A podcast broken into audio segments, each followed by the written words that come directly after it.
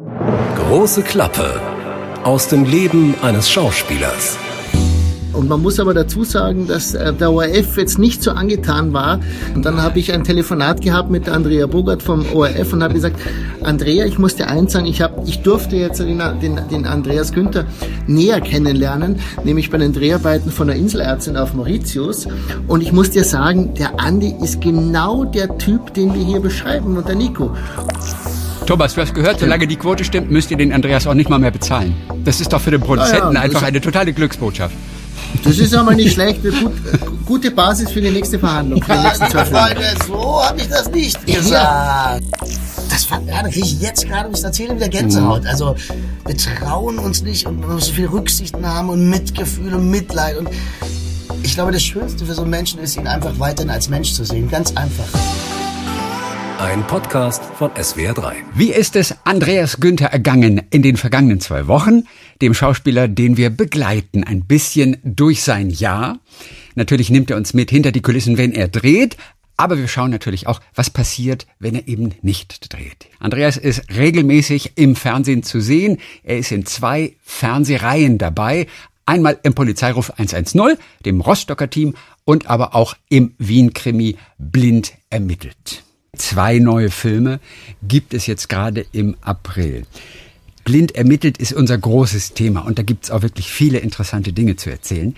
Aber als erstes wollen wir einfach mal hören, was ist in den letzten 14 Tagen in der Zwischenzeit bei dir alles los gewesen? Uh, da war eine Menge los. Ähm, ich möchte ja äh, nicht, äh, wie sagt man, ein kleiner Korinthenkacker sein. Es heißt tatsächlich jetzt der Wien-Krimi blind ja. ermittelt. Das habe ich ja auch sehr ja, sauber ja. schon drauf mittlerweile. Ne? Das also, hast du also, drauf, gell? Äh, danke für das Lob, das ich nicht gehört habe, aber das liegt an der schlechten Verbindung ist, äh, wahrscheinlich. Danke für das Lob. es war wahnsinnig viel los, weil ähm, ähm, ich sehr viele Interviews gegeben habe und das ist immer sehr komprimiert. Da kommt so massiv, das kommt so geballt, dass ich dann teilweise vier Interviews am Tag habe aber was und, ja nix ist. Entschuldige bitte, vier Interviews am Tag. Ich meine, die sitzt du doch auf der linken Arschbacke. Und dann sind das so, so gute Journalisten mit Sicherheit. Und die stellen natürlich auch ihre Fragen sehr gekonnt. Und das mhm. durchschaue ich natürlich manchmal nicht und quatsche und erzähle wie so ein offenes Buch. Wie zum und Beispiel welche Frage? Äh, die, das werde ich jetzt hier nicht wiederholen. Äh, sind, ja, wie läuft das denn bei Ihnen, Herr Günther? Ich, wir haben ja gehört, dass Sie Single sind. Ähm, wie ist denn jetzt, wollen Sie eine Familie? Also sind Sie auf der Suche? Gibt es eine Frau? All solche Dinge. Und dann, äh, manchmal äh, verliere ich dann kurz meine Konzentration und erzähle dann was, was ich nicht erzählen soll. Deshalb erzähle ich das hier auch nicht. Und dass du zum Beispiel Jennifer Aniston stalkst und solche Geschichten kommen dann plötzlich aus dir raus. Nicht. Ne? Jetzt hör mal auf. Jennifer Aniston, das weiß mittlerweile, glaube ich, wirklich jeder in ja. Deutschland, dass ich äh, total in Jennifer Aniston verknallt bin. Äh, äh, nein, die ist einfach toll. Ich hab, Natürlich. Äh, hat, also Jennifer Aniston hat ein unfassbar perfektes komödiantisches, glaube ich, so heißt das Wort, Timing. Das stimmt je alles. Der Blick, die Mimik, wie sie die Worte wählt. Es ist, also, das habe ich noch bei keinem anderen Schauspieler gesehen. Und sie ist natürlich so unfassbar hübsch. So, äh, das, jetzt habe ich ja. mich verirrt. Jetzt habe ich Gut. mich verirrt. Siehst du, jetzt habe ich dir wieder eine Frage gestellt, bei der du schon wieder viel mehr erzählt hast, als du eigentlich ja. wolltest. Aber okay, gut. Also genau. die Journalisten fragen manchmal gekonnt, da bist ja, du genau. nicht so ganz auf der Hut, aber du hast ja noch ein bisschen was zu lernen. Und man... Das ganze Leben ist ein Lernprozess. Was war noch außer Interviews? Hat sich die Agentin mal gemeldet? Ähm, Gab es Drehbücher äh, für dich zu lesen? Es ist relativ äh, ruhig im Allgemeinen. Okay. Ich glaube, das liegt tatsächlich noch an dieser Covid, äh, an diesem Lockdown, ja, der ja. große Verunsicherung bringt, weil wir kriegen, ich, also ich bin kein Produzent, das können, müssten wir mal klären. Weil du brauchst ja, um drehen zu können, Drehgenehmigungen. Das heißt, ich muss also eine Wohnung, ich brauche vielleicht eine Firma, und das ist zu Covid-Zeiten natürlich nicht möglich, weil keiner will, dass 60 Leute kommen. Also deshalb ist das noch ein bisschen schwierig ist. Dir geht das Geld noch nicht aus. Doch. Äh, man, muss, das, man muss überleben, das ist keine, es geht nicht um Geld, das geht immer irgendwie. Also äh, das belastet mich nicht. Aber dieses lange Zeit nicht drehen, dieses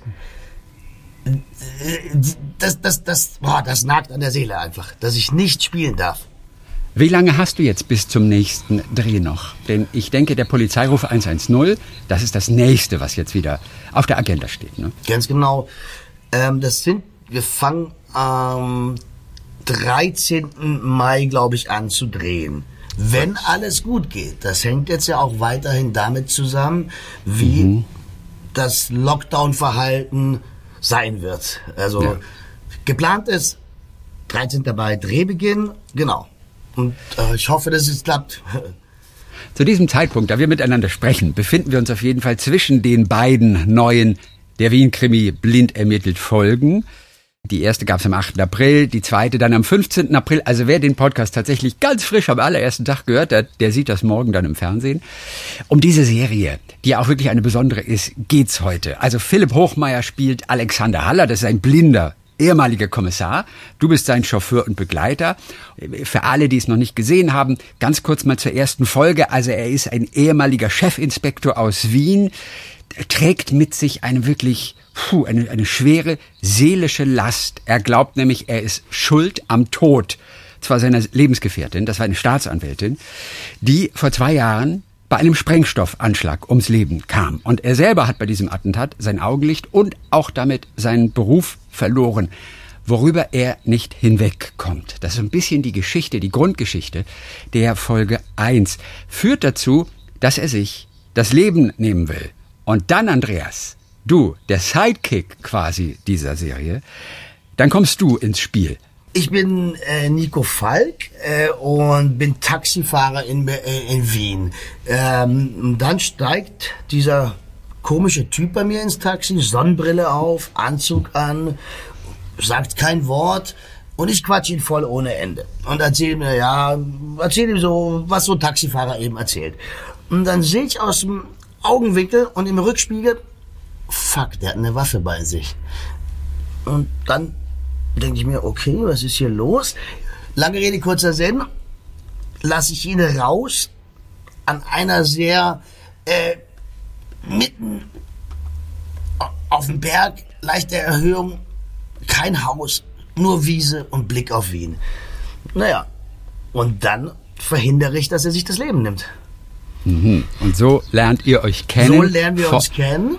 Äh, Fortan bist ich, du sein Begleiter dann. Genau. Und werde also Sidekick würde ich gar nicht so nennen, sondern es ähm, Nico ist ja wird immer mehr das Auge von Haller. Ja, ich glaube, da, das ist ja das Besondere, dass Haller ihm vertraut und ich beschreibe ihm, was ich sehe. Weil das muss er wissen. Wenn wir ermitteln, dann muss er wissen, was da los ist. Und wir lernen voneinander. Ich zeig, ich versuche ihm wieder die Schönheit des Lebens eigentlich aufzuzeigen und ich lerne von ihm mhm. Polizeiarbeit. Du, das Gute ist, wenn du irgendwann genug Polizeiarbeit von ihm gelernt hast, dann kriegst du vielleicht irgendeinen Spin-off, dann kriegt Nico vielleicht irgendwann mal seine eigene Serie sogar. Ey, alles möglich heutzutage. Dann heißt das, you, you better call Nico. You better call Nico. Ja. Genau, you better call Saul. Das ja, Spin-off genau, von, von, Breaking Bad damals. Genau. Was ist denn das Besondere an diesem Blind ermittelt? Es gibt ja mittlerweile wirklich so wahnsinnig viele Krimis im deutschen Fernsehen. Was ist aber wirklich ganz besonders für Blind ermittelt, der Wien-Krimi? Manchmal habe ich so das Gefühl, ich mache den Fernseher an und überall kommt Krimi. Der Deutsche liebt Krimis. Und was, was ich denke, was bei uns der USP, also das Alleinstellungsmerkmal ist, sind zwei Dinge aus meiner Sicht. Erstens, dass Alex und Nico keine Kommissare sind. Also sie stecken nicht in diesem, Kom äh, in diesem Korsett eines Kommissars. Sie können also ganz anders ermitteln. Sie können anders an die Fälle herangehen. Also das, glaube ich, ist das gibt uns eine große Freiheit natürlich und es gibt uns viel, es eröffnet uns viel, viel mehr Räume, weil Polizisten, Kommissare müssen sich an das Gesetz halten und das müssen mhm. wir nicht. Also sollten wir natürlich, klar, aber manchmal übertritt man ganz Minischrittchen das Gesetz. Wie zum Beispiel Äh, wann? Wie zum Beispiel als Nico in Teil 1 von der Polizei verriegelt eine Wohnung einfach die Tür einschlägt. Ja. Das darf man nicht, oder? Nicht wirklich, nein. Nicht wirklich, ja. Und das Nur, macht er nur im echten Fernsehen. Da darf man. nur im, Im echten Fernsehen. Fernsehen. Da wir heute über blind ermittelt sprechen und da wirklich viel interessanter Stoff auch dabei ist, hören wir auch von deinem Partner im Film, dem Philipp Hochmeier, der ja auch wirklich ein absolut Wahnsinniger ist. Ich habe mit ihm auch zweimal schon gesprochen, zu blind ermittelt und habe ihn jetzt erst gefragt, wie er sich denn, weil er sich natürlich in diesen Blinden auch wirklich reinversetzt, auch im echten Leben und nach Drehschluss, ja, wie er sich zum Beispiel abends in seiner Wohnung bewegt. Er wohnt ja auch in Wien, ist also abends bei den Dreharbeiten dann auch bei sich zu Hause. Ob er da wirklich auch mit geschlossenen Augen ins Bad geht zum Zähneputzen. Das, das, das ist schon so der Fall. Also um, um, da, um da frisch zu bleiben, dass man eben mit geschlossenen Augen im Treppenhaus hochgeht und sich nur an dem Geländer orientiert und an der Anzahl der, der Treppen oder, oder Tee macht mal äh, mit geschlossenen Augen. Also das sind schon so Kleinigkeiten, die einem dann die Rolle noch mal plausibel machen. Ja, das geht dann Hand in Hand. Das ist schon so. Ja. Ja. Philipp Hochmeier, äh, der natürlich auch, um sich so reinzudenken in die Welt der Blinden, so ein paar sensorische Übungen entwickelt hat, übernommen hat, aus seiner Recherche für sich entwickelt hat, die er dann tatsächlich, das hat er mir auch erzählt, vor Drehbeginn dann auch tatsächlich so macht. Also es gibt so gewisse Schnalzübungen, wo, wo, wo mir Blinde erklärt haben, dass man darüber den Raum äh, erfühlen kann, ähnlich wie eine Fledermaus, dass man dann eben mit, mit diesem Schall arbeitet. Ich habe von einem Blinden gehört, der äh, im, im Winter, wenn es schneit, viel besser Radfahren kann, weil er über, den, über das Echo der Schneeflocken die die Straße äh, gut erkennen kann. So, also man entwickelt ein ganz anderes äh, auditives Sensorium, ja. Und, und auch mit der Nase, man, man beginnt den Raum mit der Nase zu erfassen. Wo kommt ein Wind her? Wo, wie riecht es in der Ecke und wie riecht's da? Also man, das ist wirklich unglaublich. Andreas, wie erlebst du ihn am Set? Was bekommst du mit von seinen Vorbereitungen, wenn die Kamera aus ist? Also erstmal, Philipp ist ein spielverrückter Typ. Das äh, äh, äh, macht Freude, das macht Riesenspaß. Er schmeißt sich da so frisch rein wie ich. Ähm, von seinen Übungen bekomme ich natürlich nichts mit. Also das, äh, das macht ein Schauspieler für sich, das ist klar. Also da, das, da kann ich gar nichts dazu sagen. Wie war dein Casting eigentlich zu blind ermittelt? Zu Blind Was erinnerst du noch? Ich kannte das Drehbuch schon sehr lange zu dieser Reihe blind ermittelt. Und als ich das das erste Mal gelesen habe, wusste ich, das ist meine Rolle, das ist meine Rolle. Ich, ich, ich, ich muss das spielen. Und dann wurde ich zum Casting eingeladen, war top vorbereitet und habe alles aber vor dem Casting losgelassen. Alles, was ich vorbereitet hatte, im Kopf, habe ich losgelassen. Weg. Und dann einfach nur gespielt. Und ich hatte wirklich Freude. Es hat saumäßig viel Spaß gemacht. Ich bin mit einem brutal guten Gefühl da raus. Was hast du gespielt? Was war das für eine Szene? Oder war das gelesen? Musstest du es nein, auswendig nein, nein, lernen? Nein, nein, nein, ja, ja. Ich, äh, ich hatte das Buch gelesen. Ich hatte drei Szenen bekommen, die ich vorbereiten sollte. Das war die Szene, als ich Alex von dem Selbstmord abgehalten habe. Das war die Szene. Dann war eine Szene mit Sophie, der Schwester von Philipp. Da ging es darum, dass sie zu mir sagt, pass auf meinen Bruder bitte auf. Und ich sage, ja klar, ich meine, äh, und was ist mit dir? Gehen wir mal irgendwie aus oder so? also, das war, weiß ich noch, diese Flirt-Szene. Und dann gab es noch eine dritte mit Philipp, an die ich mich jetzt leider tatsächlich gar nicht mehr erinnere. Ist Lange ja auch schon ein kurzer- bisschen her. Das ist lange her, das war 2017. Wo hattet ihr das Casting? War das in, Wien? War das in, einem ja, Büro? Ja. Es war in einem Studio. Es war ein bisschen was da, so eine Art Bar war drin. Für uns, für diese Sophie-Szene, das hat man an der Bar angelegt. Ich hatte ein Glas Wasser in der Hand. Sie hat Wäsche zusammengelegt, wenn ich mich recht, äh, Handtücher zusammengelegt, genau. Lustig, jetzt kommt das alles wieder. Äh, und mit Philipp, ja genau, und mit Philipp war es die erste Szene, das war toll, weil wir das auch physisch gleich gemacht haben. Und es war mit Philipp und mir, äh, es hat sofort, wie sagt man, gebandelt. Äh, Na, mir, die, der Wiener sagt, es ging sich gleich gut aus. Es ging sich gleich gut aus. Es hat sich super angefühlt. Wir haben uns sofort gefunden. Also ja. es war sofort Energien und das spürt er dann auch der Produzent, der Sender, wenn er das sieht. Weil darum geht's ja. Und ihr kanntet euch vorher nicht, ne? Nein, ihr nein, kanntet euch vorher nicht, gesehen. Nein, nein, nein. Zum ersten Mal bei diesem Casting. Er hat tatsächlich vier Jahre davor mal bei uns im Polizeiruf mitgespielt, ja. aber ich hatte keine Szene mit ihm. Ich kannte ihn also persönlich nicht. Mhm. Und klar, der Sender weiß, der Produzent weiß, dass Philipp spielen kann und dass der Günther spielen kann. Das wissen natürlich die Sender. Jetzt geht's darum, wie ist die Energie von den beiden? Ja, das mhm. will man ja bei einem Casting sehen. Ich weiß noch, dann bin ich, es war in Wien, ich bin dann nach Hause geflogen und dann hat's noch ein bisschen gedauert, mhm. bis ich das Go gekriegt habe. Ja. Auf, auf Kosten des Senders bist du aber geflogen. Du wurdest eingeflogen, auch auf Kosten des Senders. Oder muss ein Schauspieler am Ende so etwas selber bezahlen? Ich kann aus meiner Erfahrung sagen, wenn ich zu einem Casting eingeladen werde, dann muss ich keine Kosten übernehmen. Okay. Wer diese Kosten übernimmt, ich glaube, mhm. das ist dann schlussendlich der Produzent, respektive ganz am Ende. Natürlich geht es vom Budget des Projekts dann ab. Über Castings wollen wir demnächst noch mehr sprechen und natürlich auch von anderen Schauspielern, durch, die sich durch diese Castings durchbibbern. Und da gibt's natürlich die abenteuerlichsten Geschichten. Aber heute wollen wir schon mal mit einem sprechen, mit dem ein solcher Castingprozess beginnt, nämlich mit einem Produzenten, der ganz am Anfang dieses Prozesses steht und ganz viel zu sagen hat. Andreas. Thomas Roch ist heute bei uns zu Gast. Das ist äh, der Produzent und äh, Geschäftsführer der Mona Film in Wien und produziert unter anderem eben der Wien Krimi blind ermittelt. Thomas, ja. Meine Verehrung, schönen so. guten Tag. Ach, das ist so herrlich, das ist aus Wien schon mal zu hören, ja. Meine Verehrung, das ist einfach, weißt du, das ist was anderes. Das ist wie Urlaub plötzlich schon, weißt du, ein Satz und es ist wie Urlaub. Normalerweise, normalerweise hätte ich jetzt euch äh, Sachertorte und so weiter geschickt, ja. aber es ist ein bisschen schwierig, weil wir haben Lockdown und deswegen äh, beim nächsten Mal, beim nächsten Mal. So, Herr Produzent, vorneweg ganz kurz mal die Frage, wie viele haben eigentlich damals für die Rolle des Nico vorgesprochen? Andreas, hör mal kurz weg, also ganz kurz.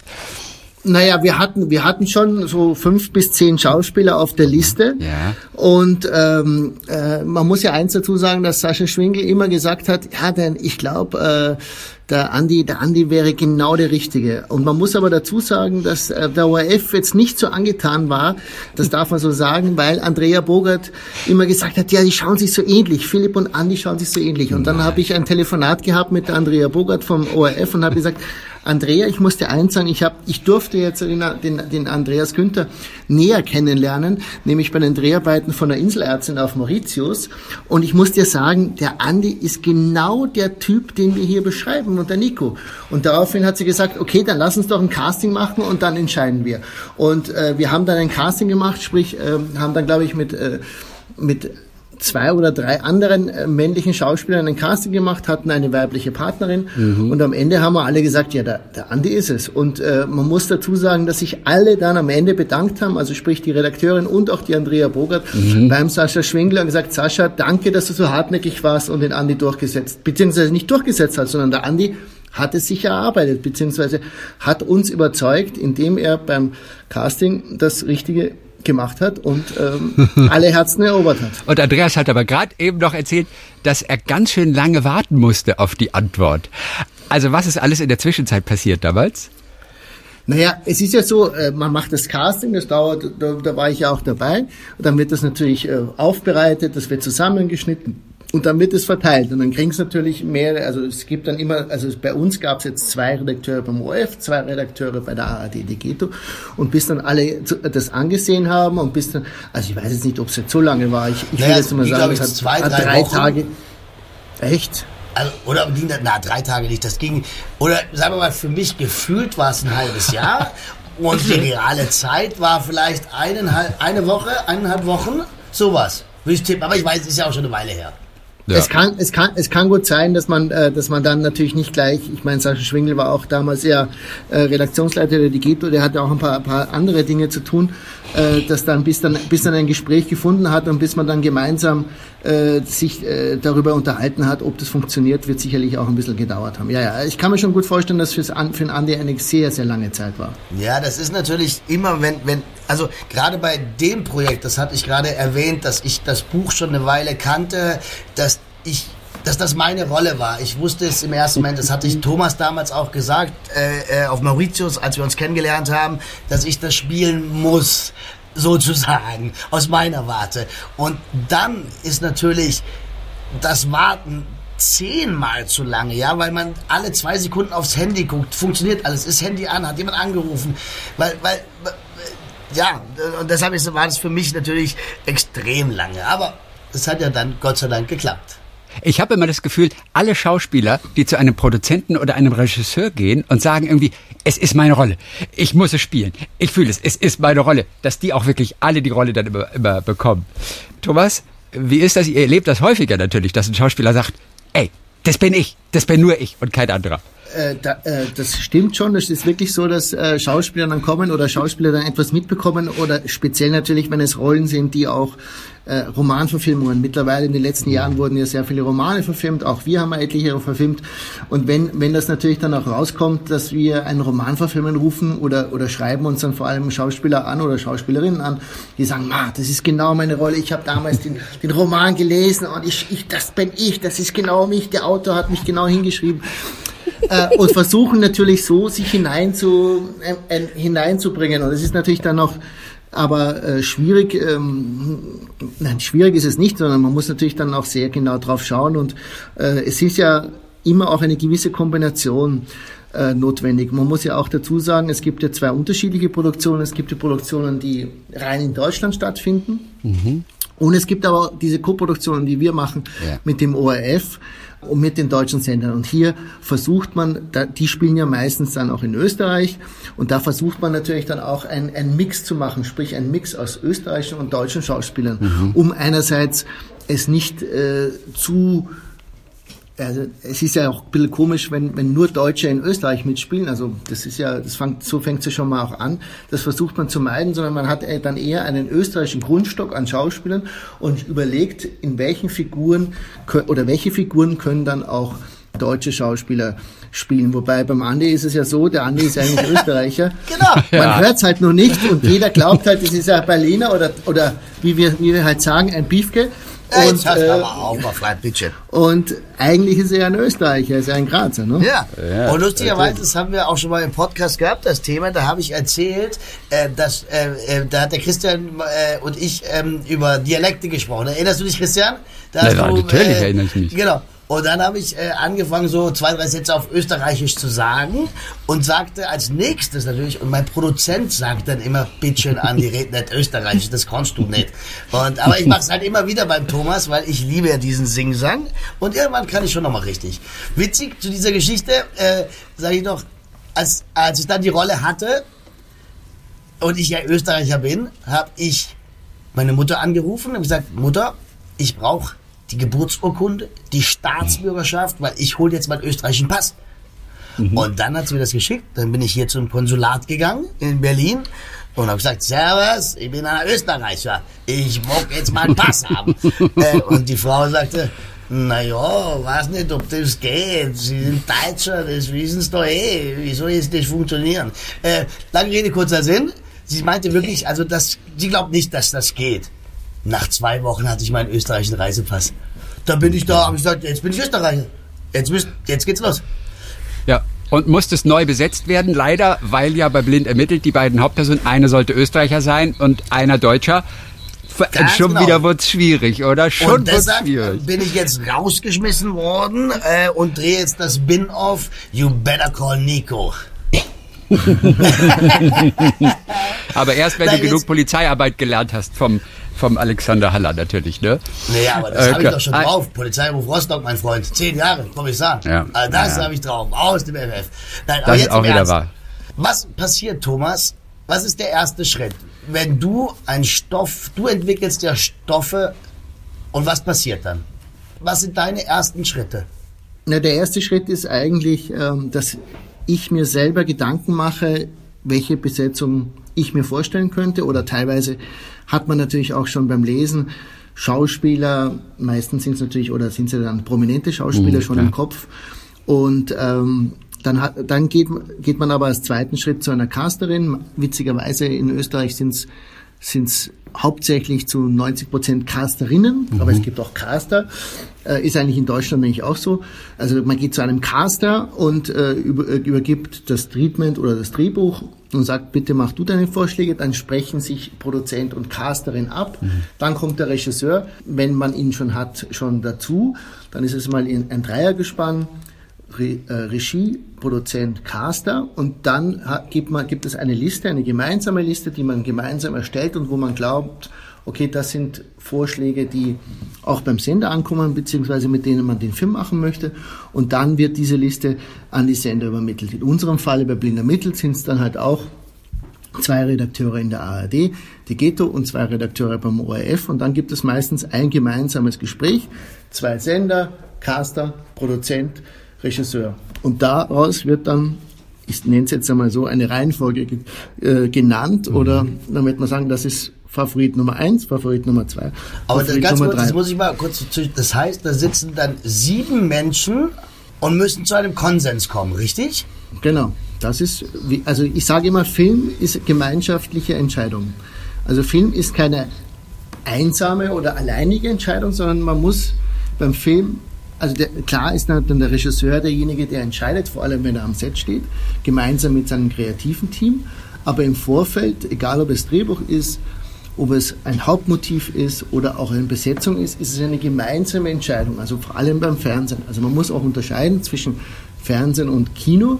Kino gibt es ja in dem Sinne den Redakteur nicht oder sehr mhm. selten oder weniger. Mhm. Und da ist es meistens eine Entscheidung zwischen Regie und Produzent eigentlich. Mhm. Das Aber heißt also, ihr müsst immer, ihr müsst immer auf einen Konsens kommen und ihr müsst auch abweichen von euren Ideen, weil du kannst ja nicht alle anderen sechs überzeugen oder überzeugst du dann alle anderen sechs, der ist es, die ist es, oder sagt dann der Redakteur, naja, ja, dann mach's halt. Und das sind lange Verhandlungen wahrscheinlich bis spät in die Nacht oder wie bei den Bund-Länder-Konferenzen im Lockdown. Da wird gefeilscht um die kleinste Gott sei, Rolle. Gott sei, Gott sei Dank nicht so. Und da kommt natürlich auch dann das berühmte Casting ins Spiel, dass man natürlich dann auch sagt, okay, ja, das könnte, also vor allem Regie, also meistens ist ja Regie, Caster und Produzent eine Einheit, weil die sich ja im Vorfeld schon abgesprochen haben und müssen und, und, und dann, ich will jetzt nicht sagen, dass man es verteidigen oder erkämpfen muss gegenüber ja. den Sendern, aber natürlich, äh, es war ja ein, ein bei dir, Andi, war es ja der richtige, der, der, der Fall, nämlich, dass ein Sender jetzt nicht geglaubt hat, dass du der Richtige für die Rolle bist. Aber durch das Casting und durch die überzeugende äh, schauspielerische Leistung hast du, hast du den Sender oder die Senderverantwortlichen davon überzeugt, dass du der Richtige bist. Und das muss ich sagen, das war früher vor 20 Jahren wesentlich weniger. Und das ist mittlerweile ein sehr, ein sehr beliebtes Mittel, nämlich Castings zu machen. Es ist auch sehr ein beliebtes Mittel mittlerweile auch geworden, logischerweise durch, durch Corona und den Lockdown, E-Castings, sprich, dass man eine Vielzahl von das finde ich jetzt ein bisschen fast zu viel, dass man eine Vielzahl von Schauspielern für die gleiche Rolle sagt, mhm. da hast du zwei Seiten Text, mach das. Die machen das teilweise schon so toll. Viele Schauspieler sind ja auch mit Schauspielerpartner zusammen. Mhm. Dann sind die meistens der Ansprechpartner. Die bereiten das dann auch vor. Die machen dann mit zwei, mit zwei Handys, nehmen die das dann auch auf. Die schneiden das dann auch. Also da gibt's mittlerweile wirklich einen sehr großen Aufwand den Schauspieler auch betreiben, um eine Rolle zu bekommen. Also früher waren es vielleicht nur andere Dinge. Mittlerweile versucht man über solche E-Castings, äh, die man sehr professionell zusammenschneidet, die Rolle zu bekommen. Und das überzeugt natürlich aber auch dann, wenn ich natürlich sehe, ah, der, ah, der macht sich so viel Mühe. Und wenn der Schauspieler oder Schauspieler natürlich auch noch toll ist, dann, äh, dann kommt das natürlich auch gut rüber. Wie ist das bei Co-Produktionen? Also zum Beispiel den Titel blind ermittelt. Wer hat am Ende das Sagen, wie es heißen darf? Denn eh, es ging vor kurzem um die Serie Oktoberfest. Mhm. Ähm, ne, gedreht von Hannu Salonen. Mhm. Und die heißt ja dann bei Netflix letztendlich Blut und Bier, was Hannu selber viel, viel besser fand. Aber der Sender mhm. hat am Ende gesagt, nee, das soll Oktoberfest 1900 einfach heißen. Regisseur fand das nicht so gut, aber der hat eben kein Sagen. Wie ist das bei euch, wenn ihr eine Co-Produktion habt? Wer bestimmt am Ende? Also es ist, äh, wenn ihr vielleicht gesehen hast, es ist, äh, es ist so, dass der Haupttitel relativ klar und deutlich von vornherein war, beziehungsweise überzeugt war. Ja. Wir haben natürlich jetzt hier in, in Deutschland ähm, den Wien-Krimi vorne weggesetzt, weil am Donnerstag wirklich 80 oder 90 Prozent hier nur mehr diese nur mehr im positiven Sinne, Kroatien-Krimi, der Passau-Krimi, Irland-Krimi. Der, der Landkrimi ist ja, der Öst, ist ja, ist ja österreichisch und, äh, und läuft ja im ZDF. Aber, nee, der Irland-Krimi, ähm, den meinte ich. Der, der Irland-Krimi mit genau, Desiree Nosbusch. Mhm. Mit Desiree Nosbusch. Den Landkrimi gibt's nämlich in Österreich beim ORF. Okay, und, das ZDF, und das ZDF kauft kauft dann diese Landkrimis und strahlt sie aber dann unter einen Titel aus. Ja. Aber was man auch, was man auch gesehen hat und das, also Blindermittel war relativ klar, aber es gibt natürlich viele Diskussionen innerhalb äh, einer, eines Co-Produzenten. Daseins, äh, dass man sagt, ja, ist es der richtige? Aber hier haben wir relativ rasch den Titel gefunden, wobei wir aber uns mit den Untertiteln unterscheiden. Also der ORF hat mittlerweile bis auf den allerersten, die Toten mhm. Mädchen von Wien, mhm. sind alle anderen Untertitel anders, weil der, äh, speziell die ARD darauf sagt, wir müssen spezifischer für unser Publikum drauf äh, zuarbeiten und zuspitzen. Und deshalb sind seit, seit der Folge 1 alle Untertitel bis jetzt anders im ORF gegenüber dem der ARD. Das ist ja furchtbar kompliziert, wenn man wirklich über eine spezielle Folge wirklich spricht oder so. Hast du Folge 3 gesehen? Die hieß doch sowieso. Nein, das war die, die es muss Folge 7 genau. gewesen sein. Na, ist ja furchtbar da, kompliziert. Da, da, da, kann der Andi ein Lied singen, weil äh, also mittlerweile mittlerweile glaube ich, haben wir das jetzt ganz gut hingebracht, aber speziell bei der Folge 2 und 3 gab es in der in der Community eigentlich in der also sprich im Internet totale Verwirrungen. Um welche Folge geht's da jetzt eigentlich? Und diese Zuordnung äh, war ein bisschen schwierig. Ich glaube, diesmal ist es uns jetzt besser gelungen, indem wir das Publikum beziehungsweise äh, besser hinge hinge ja, hingetrieben, aber nicht, aber hingeführt, das also besser das, hingeführt haben. Also es ist, wenn man sich die Mühe machen möchte, kann man bei Wikipedia mal nachlesen, eben die Folgen, wie sie heißen. Und ähm, das ist echt, dann steht ein Titel, dieser Untertitel, aber darunter steht ein zweiter Untertitel in Klammer ORF. Also das heißt, du hast für zwei Folgen vier Titel eigentlich da stehen.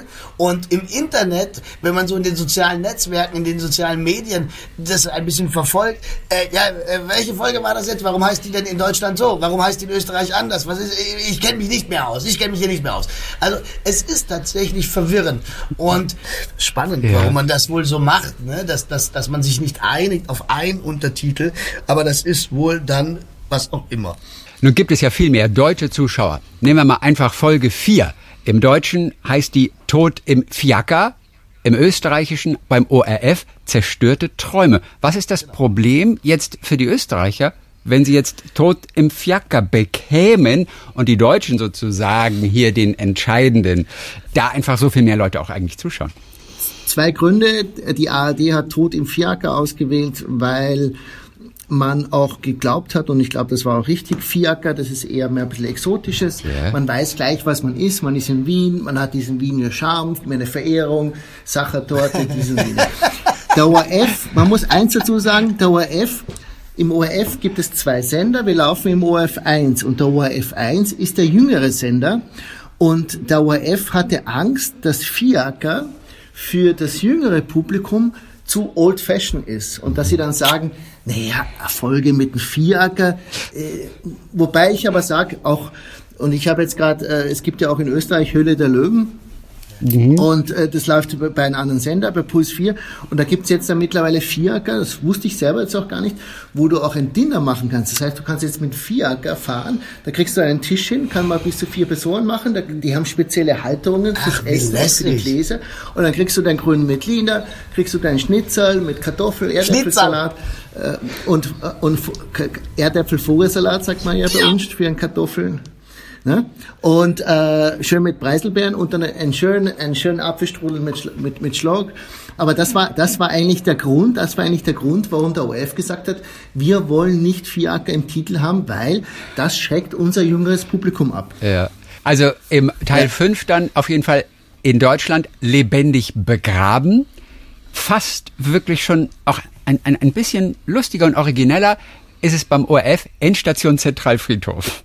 Das ist ja, da ist schon wieder so ein bisschen auch der österreichische Humor. Ich finde, der hätte im Deutschen eigentlich auch sehr schön funktionieren können. Endstation ja, da hat, ja, da hat man, da hat man, da hat man sich bei der ARD wiederum für das, e, für den eher reißerischen Titel entschieden, ja. lebendig begraben, aber auch mit, mit der Überlegung, dass viele Deutschen vielleicht nicht wissen, was der Zentralfriedhof ist. Ich meine, ja. in, in, Österreich ist der Zentralfriedhof eine Institution. Richtig. Es ist, glaube ich, ja auch der größte Friedhof Europas. So was ähm, habe ich und, noch nie und, gesehen, so einen Und das ist ja wirklich mega geil. Also ne? das war ja. der Wahnsinn. Da fährt ein Bus durch mit Bushaltestellen. Also da, da, ich, ich bin vom Glauben abgefallen. Da fährt ein Bus, da steigt man ein, da gibt's zig Haltestellen, wo man wieder aussteigt.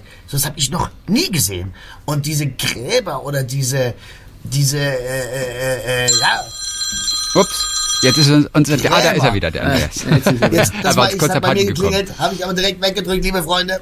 War, äh, die sind größer, die sind, diese Gräber sind teilweise größer als meine Wohnung. Also ja. Wahnsinn, Wahnsinn, dieser Friedhof. Wobei früher die Leute das ja noch gestört hat, wenn diese ganzen Leichen, 20 Leichen am Tag immer im Zentralfriedhof gekarrt wurden, dass sie ja unterirdisch so eine, so eine Bahn mal installieren wollten, oder? Der Thomas kennt das natürlich in Wien, aber es ist also so mit Pressluft, mit so, Pressluft bis in die Mitte des Friedhofs zum Mausoleum Ach. sozusagen.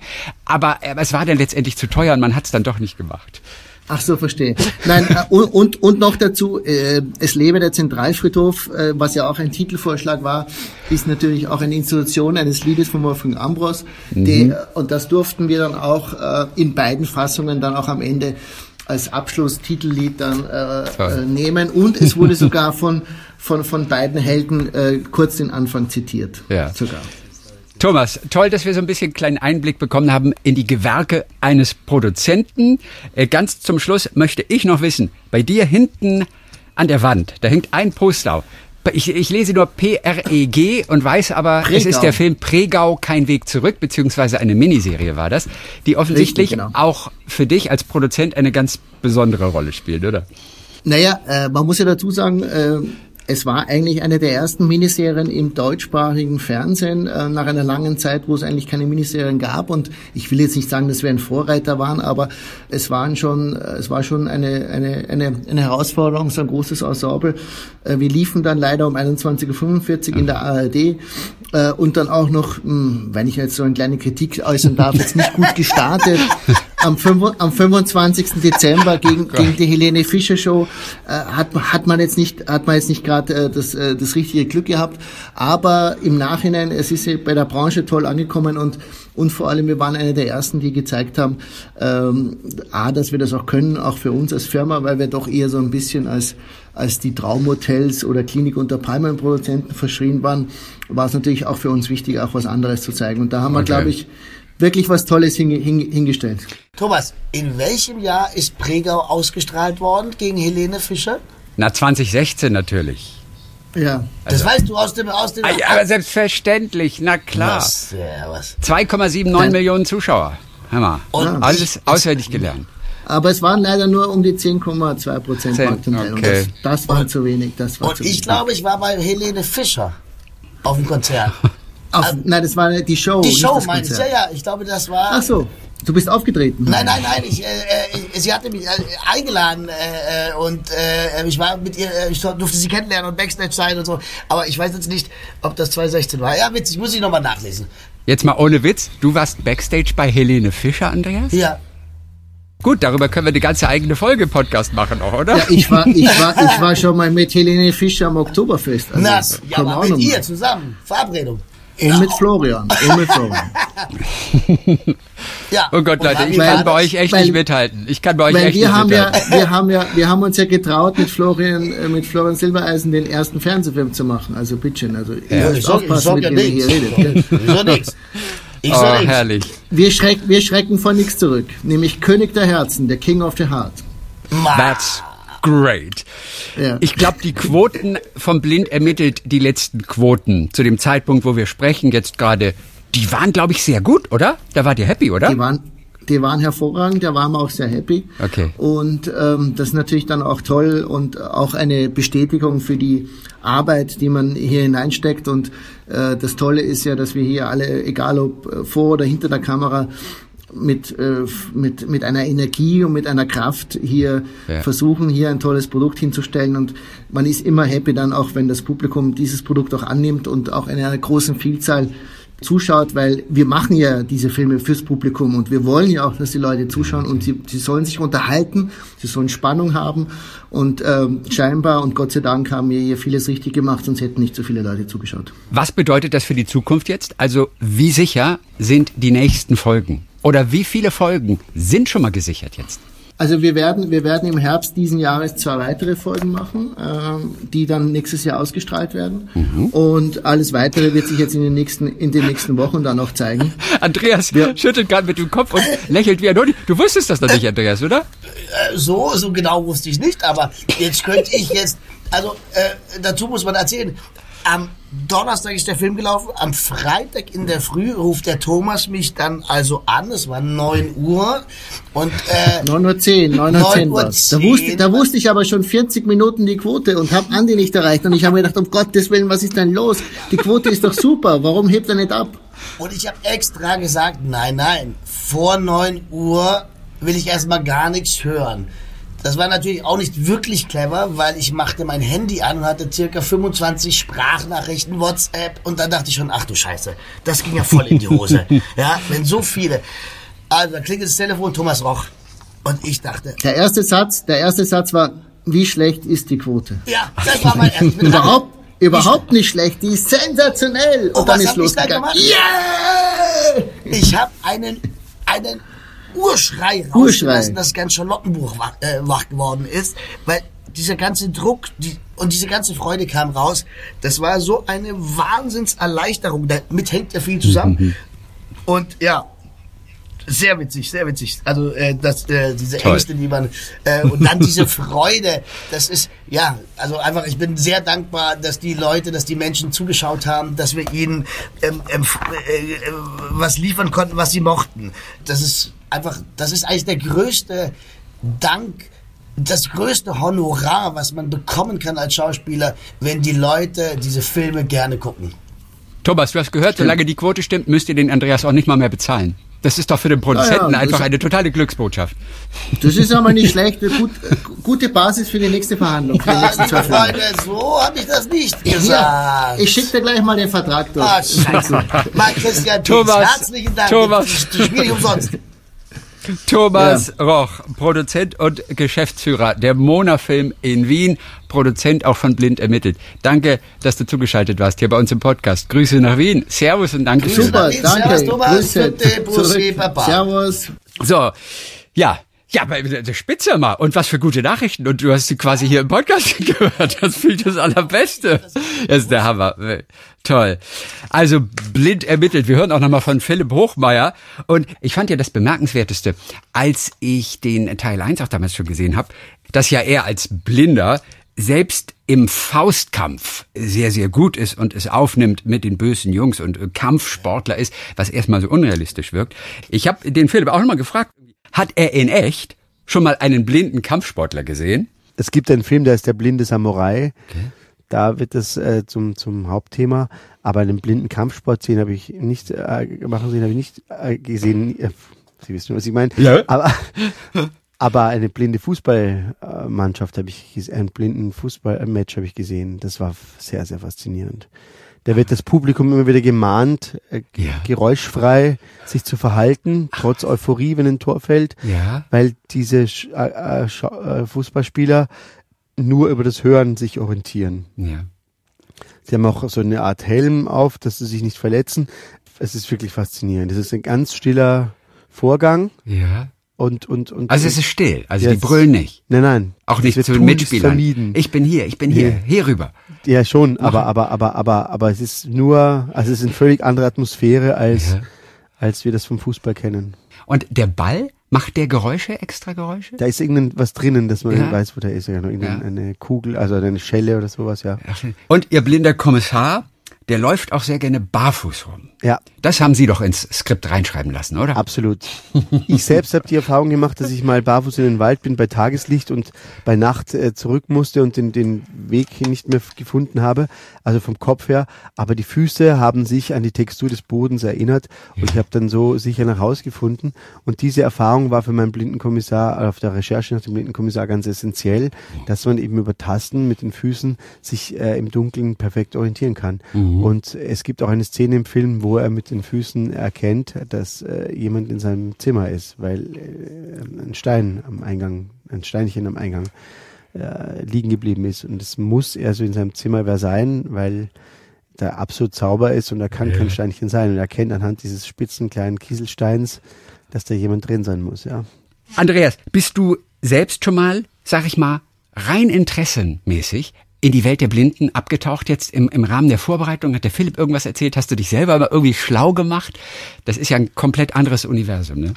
Nee, habe ich gar nicht. Ähm, ich habe mich damit gar nicht beschäftigt und das ist auch gut so, weil Nico genauso jungfräulich sein soll, wie er, wie er da reingeht. Also er ja. soll diese Fehler machen, die er macht. Wenn ich das jetzt alles gewusst hätte, müsste mhm. ich das wieder erarbeiten. Und so kann ich ganz natürlich daran gehen. Wie in der Realität. Wenn ich jetzt mit einem Blinden zusammenkommen würde, Mhm. Das ist neu für mich. Ich ja. muss daran lernen und wachsen. Und deshalb darf ich diese Fehler machen. Natürlich kriegen wir auch Briefe von Blindenvereinen, dass ich den Philipp falsch führe. Ja, das ist ja, aber klar. auch richtig, dass, weil ich kann es ja nicht. Ich bin kein ausgebildeter Blindenführer. Ja, und klar. das ist, das ist, aber das, der, der Charme, finde ich, dass man sieht, ich nenne es mal zum Beispiel ein, ein Menschen, der im Rollstuhl sitzt der vielleicht ein Bein, dem ein Bein fehlt, dann gucken wir so aus dem Augenwinkel dahin und finden seltsam. Ein Kind würde hingehen, warum hast du nur ein Bein? Mhm. Diese ganz jungfräuliche Ehrlichkeit. Und so versuche ich das ja auch mit dem Nico, wenn er er geht in diesen Raum rein bei Alex in, in, in, in, ins, in seinem Hotel und sagt, hey, warum hast du das Licht an? Ich meine, du bist doch blind, was soll denn das? Mhm. Und dann sagt er, das riecht anders oder irgendwas sagt er. Und dann mache ja. ich doch so, die Augen zu, na, ich bin nix. Also weißt, ja. das ist, als ich Club der Roten Bänder gedreht habe damals, da ging es ja um diese kranken Kinder und da kam, habe ich mich mit einem Jungen länger unterhalten und er erzählte mir, dass die schönsten Momente für ihn seien immer die, wenn er mit seinen Freunden zusammen ist, weil keiner seiner Freunde fra äh, äh, äh, äh die nehmen ihn, wie er ist. Also er wird nicht auf seine Krankheit reduziert und es wird zur falschen mhm. Rücksichtnahme, sondern nein, sie springen dann mit ihm ins Wasser rein. Ja, machen sie einfach. Und das, da lebt er dann. Und sonst packt man ihn so in Watte und dann wird er mhm. erinnert, dass, dass ihm was fehlt oder so. Und das will der, das fand ich ganz toll von so einem 15-jährigen Jungen, das zu hören. Das hat mich total berührt. Das war, ja, da kriege ich jetzt gerade, wie ich es erzähle, wieder Gänsehaut. Mhm. Also, das, ja, das ist äh, Wahnsinn und, und, und das ist für uns dann so fremd, dass wir wollen, wir trauen uns nicht und so viel Rücksichtnahme und Mitgefühl und Mitleid und ich glaube, das Schönste für so einen Menschen ist, ihn einfach weiterhin als Mensch zu sehen, ganz einfach. Ah, ich, ja, Wahnsinn, das war sehr wahnsinnig, das war wahnsinnig berührend. Ja. Für dich als Schauspieler, und das hast du schon mal angedeutet, war es allerdings gar nicht immer einfach, bei Blind ermittelt, mit dem Philipp zu spielen, der als Blinder eine Sonnenbrille immer aufhat. Das ja. hat dir als Andreas Günther, dem Schauspieler, das hat dir das Leben nicht immer leicht gemacht bisher, ja, das, oder? Ja, so, das Warum? War Anfang. das, das, das, ja. also, ich weiß noch, erste Drehtag mit Philipp am Set und ich glaube, die ersten zwei Szenen hat er äh, ohne Sonnenbrille gespielt, alles gut. Und plötzlich hat er die Sonnenbrille auf. Und ich so, oh fuck, ey. Hä, ich, ich, ich, ich sehe gar nicht, also ich sehe seine Augen nicht, ich krieg nichts. Dann habe ich abgebrochen, die mhm. Szene. Auf das hatte ich mich nicht vorbereitet. Also eigentlich ein ganz massiver mhm. kapitaler Fehler meinerseits, ja, äh, äh, äh, mich auf sowas nicht vorzubereiten, weil da denkt man nicht nach. Ne? Sonnenbrille, klar. Und dann sehe ich nichts in den Augen. Und Schauspiel heißt ja auch nehmen und geben. Man schaut sich an und sieht in dem anderen, in dem Auge etwas und das macht was mit mir. Dann äh, stand ich da und äh, habe gesagt, okay, jetzt muss ich mal ganz kurz, warte mal, ich habe hier irgendwie der hat eine Sonnenbrille. Scheiße, ich sehe ihn ja gar nicht. Äh, Was du vom Casting ja wahrscheinlich schon kanntest, sogar. Nein, nein, ja, beim Casting hat er keine Sonnenbrille aufgehabt. Ach, guck mal, da hat er keine. Nein, nein, okay, nein, nein, nein, nein, nein, mhm. eben, das, das mhm. null, nein. Ja. Äh, das wäre mir natürlich dann bewusst gewesen, hätte er eine Sonnenbrille aufgehabt, das wäre klar gewesen. Aber nein, und ja, und dann musst du einfach innerlich, habe ich das, das, dein Spiel umstellen im Sinne von unabhängig des anderen trotzdem dein Ding zu machen. Ich spiele sozusagen mit einer vierten Wand jetzt innerlich, ja. Mhm. Ich baue mir hinter Philipp eine Wand auf und da sehe ich was. Und die reflektiert mir Gefühle. Also das heißt, ich mache das alles selber innerlich, ja. Mhm. So kann ich es eigentlich am besten. Das nennt man auch professionell vierte Wand in, in Tschechow, ja? ja, dass man damit spielt. Und äh, ja, damit geht das Ganze sehr gut. Und, äh, aber es war am Anfang echt so kurz, fuck, ey, hoppala. Aber du hast dich dran gewöhnt mittlerweile, oder? Ja, ja, mittlerweile, mittlerweile ist es, klappt es wunderbar, aber der erste Moment natürlich, habe ich mich selber so erschrocken, weißt du? Ho, fuck. Wir wollen zusammen noch einmal hören, wie Philipp Hochmeier sich vorbereitet hat auf dieses Blindsein. Der erste Schritt war dieses berühmte Museum, dieses interaktive Museum von ah. Blinden für Sehende mit dem Namen Dialog im Dunkeln. Richtig. In Berlin in, ist es oder wo? In Hamburg gibt es eins, in eins. Wien gibt es eins, in Paris gibt es eins. Da gibt es auch ein Restaurant, wo man im Dunkeln dann mhm. eben mhm. Äh, essen kann. Ähm, aber das ist wirklich sehr, sehr spannend und würde ich jedem äh, Menschen, der sieht, empfehlen, diese Erfahrung zu machen. Also es ist wirklich, wirklich, wirklich eine ganz große Erfahrung gewesen. Da laufen Leute sofort raus auch äh, oder kriegen Panikattacken, weil einfach das Sehen vollkommen ausgeschalten wird. Ja. Und mit diesem Schock umzugehen, dem musste ich mich stellen, aber, aber, aber, aber es ist trotzdem wirklich sehr, sehr empfehlenswert. Wie waren die ersten Minuten denn so in diesem Museum? Also für mich war es wahnsinnig beruhigend, muss ich sagen, weil ja. ich bin visuell doch stark überreizt durch diese permanenten Impulse aus dem iPhone und, und, und, und dieses viele Reisen und, und ja. ich nehme wahnsinnig viel eben auf und ja. da wurde das mal abgestellt und dieses Umstellen auf eine andere Wahrnehmung war für mich eine, eine ganz große Erfahrung. Schmeckt es auch alles ganz anders? Absolut, man, man, kann es auch nicht zuordnen. Also man vergisst wirklich, wie sehr das Sehen dem Gehirn erklärt, was wir tun. Also das ist faszinierend. Also man kann, ich, ich koche auch sehr gerne mhm. und, und man kann viele Dinge im Dunkeln einfach nicht unterscheiden. Also ich hatte da in dem Dialog im Dunkeln diverse Gemüse, da gibt es einen Gemüsestand mhm. und man konnte einen Rettich von einer Gurke oder also ich sagen, konnte man wirklich kaum trennen, weil die dann doch so wenig Geruch äh, haben mhm. und man sich so an diese, an die Form, äh, das ans Formerkennen gewöhnt hat, das ist unglaublich. Also wirklich unglaublich. Ja wir haben das auch schon mal ausprobiert. Also jetzt nicht wirklich im Dunkeln, aber einfach mhm. mit Augen zu. Mhm. Was ist es? Und wenn man es nicht sieht, wenn man die Farbe nicht mhm. sieht, mhm. wenn man die Form auch nicht sieht, mhm. man, man weiß manchmal gar nicht, was es ist. Mhm. Obwohl es eigentlich so eindeutig wäre. Am Eingang dieses, dieses Museums ist eine Gitarre in, in, in einem Schrank ja. und man kann die, an diversen Stellen eben ein in diesen Schrank hineingreifen und, und Teile dieses Instruments ertasten und man kann kaum erkennen, dass es eine Gitarre ist. Also es ist wirklich, so, so blöd das klingt, aber es ist mhm. wirklich kaum zu erkennen. Und das lernt man in diesem Dialog im Dunkeln, in diesen drei Stunden. Dieses allumfassende, dieses, dieses umfassende äh, Wahrnehmen wird einem wirklich genommen und, und, und man muss ein ganz neues äh, Sensorium entwickeln, um Räumlichkeit und und und äh, Gesamtheit mhm. herzustellen. Ja, da sagt eben diese dieser Guide: Wir treffen uns äh, beim Tisch in der Mitte des Raums, aber du, du betrittst in völlig dunkel, in völliger Dunkelheit einen Raum, wo du gar nicht weißt, wo die Mitte ist, wie ja, groß der ist und und und und diese Mechanismen äh, scharf zu machen im Gehirn, darum geht's und und ja. und und das ist unglaublich interessant. Philipp Hochmeier, der den blinden Ex-Kommissar spielt, den Alexander Haller. Bei mir war es natürlich ganz anders. Äh, ich habe ein Gespräch mit so einem, mit so einer, ich nenne es mal kriminellen Kiezgröße gehabt, um mal ein bisschen was über Kriminalität auf den Straßen zu erfahren. So habe ich mhm. mich vorbereitet. okay, eine Sache, die er dir erzählt hat. Also die äh, Größe? Sag ich, ich, sag gar nichts. Ach, okay, alles klar. Sonst, sonst lebst du gefährlich. Ja, sonst lebst du gefährlich. Mh, hm, sowas erzählt man nicht. Andreas, zum Schluss ein Zitat aus welchem Film? Geheimdienst? Was für intelligente Leute, nichts für dich. Oder zweites Zitat. Und denk immer dran, wenn dir langweilig ist, geh vögeln. Und ich glaube, er sagt sogar, geh, geh ficken, sagt er, glaube ich sogar. Und immer dran denken, wenn dir langweilig ist, geh ficken. So. Aus welchem Film? Welcher Film kann es nur sein, wo wir heute über blind ermittelt sprechen?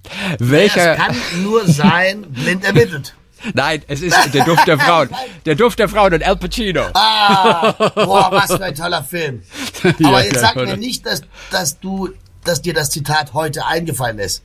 Nein, ich habe mich vorbereitet. Ja, siehst du. Äh, ja, toll. Äh, ein Wahnsinnsfilm. Boah, was ein Al Pacino da spielt, du. Ho. Al Pacino in seiner Oscar-Rolle. Ja, als ähm, Ex-Colonel Frank Slade, ein verbitterter Mann, hat bei einem Unfall mit Handgranaten mal sein Augenlicht verloren, musste den Militärdienst quittieren. Also da die Parallelen natürlich auch zu blind ermittelt, lebt zurückgezogen im Gartenhaus seiner Nichte, ja, schüttet sich vor allem mit Whisky voll und terrorisiert alle, die sich so in seine Nähe wagen. Und zu Thanksgiving will die Familie dann ohne ihn verreisen und engagiert einen Eliteschüler, äh, äh Charlie ist das, der nichts ahnt eigentlich, der soll sein Aufpasser sein. Und Al Pacino nimmt ihn dann mit nach New York, um sich dort nochmal zu amüsieren. Der Duft der Frauen, den müsste man auch mal wieder sehen. Okay. Unfassbar. Nächstes Mal in zwei Wochen gibt es ähm, ganz viele interessante, schöne Geschichten von dir natürlich, aber auch von anderen Kollegen über die Castings, die ihr durchgemacht habt. Erzähl zum Schluss noch, wie sehen deine nächsten zwei Wochen vermutlich aus? Ich sag's so, ähm, jetzt wird die, der Fokus auf Donnerstag liegen. Ähm, also eigentlich auf Freitag halb neun, neun Uhr. Okay, die Quote soll wieder stimmen.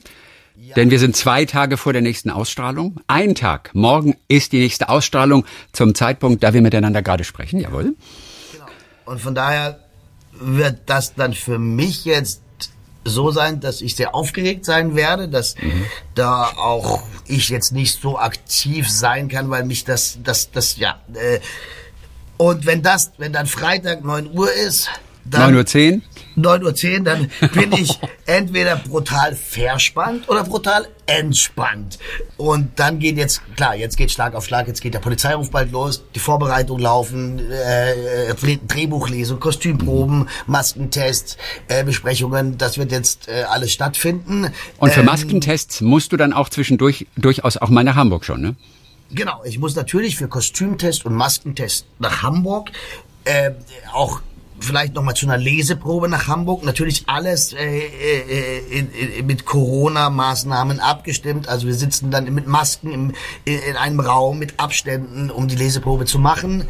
Das wird jetzt sein, weil das geht jetzt schnell los. Man denkt immer, man hat noch so wahnsinnig viel Zeit, aber eben nicht, weil mhm. man muss sich wieder neu reinarbeiten. Genau, das wird jetzt äh, die nächste Zeit so mit sich bringen. Dann wird sicherlich spannend, wenn wir jetzt am äh, Donnerstag erfolgreich sind, dann fangen die Gespräche an. Terminfindung, wann können wir genau drehen? Ich drehe dann im August, September den nächsten Polizeiruf. Wann kriegen wir es terminiert hin? Weil wenn ich in Wien bin, schaffe ich es gar nicht mehr, was anderes zu drehen, weil einfach diese Anzahl der Drehtage dann zu viel ist. Ich kann da nicht hin und her reisen. Auch mhm. wegen Corona. Früher ging das, morgens schnell hinfliegen, drehen, abends zurückfliegen. Geht heute nicht mehr. Ja, also das wird sehr, sehr spannend werden. Was muss denn bei der Maske überhaupt bei dir anprobiert werden? Die kennen deine Größe, die kennen deine Klamotten. Da kann doch auch also eigentlich eine ja in Berlin vorbeikommen und sagen, passt dir der Hoodie oder so. Du trägst Nein. ja schließlich auch nur Alltagsklamotten und keine historischen ja, Kostüme. Du musst ja die Klamotten herkriegen. Die müssen ja gekauft werden. Und ähm, das muss ja dann angepasst werden. Und natürlich hat die Kostümbildnerin gerne, wenn man das, damit sie auch ein sicheres Gefühl hat, dass nicht, wenn jetzt an dem Drehtag was nicht passen sollte, dann steht das, ja dann, dann geht's nicht. Und deshalb macht man immer eine Anprobe, auch wenn man sich zehn Jahre kennt, macht, macht immer eine Anprobe, weil man will damit jede Gefahr minimieren, dass ein Fehler unterläuft. Weil ein Fehler kostet Zeit. Zeit kostet Geld und damit ist schon der, äh, das Kind in den Brunnen gefallen. Und deshalb macht man immer eine Kostümprobe und Oftmals ist es auch so, dass Regie und Kameramann sich ein Farbkonzept überlegt haben. Das heißt, man muss mein Kostüm ganz neu zusammenstellen nach der Farbe, nach der okay. Vorstellung des Regisseurs. Mhm. Das kommt auch hinzu. Und bei der Maske, gut, da ist es bei mir relativ schnell gemacht. Ein bisschen kürzer den Bart, ein bisschen die Haare kürzer, damit ich wieder ordentlich aussehe und nicht wie ein verwilderter Yeti in den Bergen. Nennt man das, oder? so ist es. Andreas Günther, ja. wir hören uns in 14 Tagen wieder und äh, sind gespannt, wie dann die Quote war. Oh ja, ich auch, Freunde. Mein, also schaut alle rein und ihr könnt schreiben. Große Klappe at swr3.de. Wenn ihr Fragen habt an Andreas Günther, was das Leben als Schauspieler angeht, entweder die Arbeit oder natürlich sein Privatleben. Ne? Also äh, Fragen, Fragen kann man immer. Denn Absolut. keine Angst, er will nur spielen. Ciao, servus. Ein Podcast von SWR3.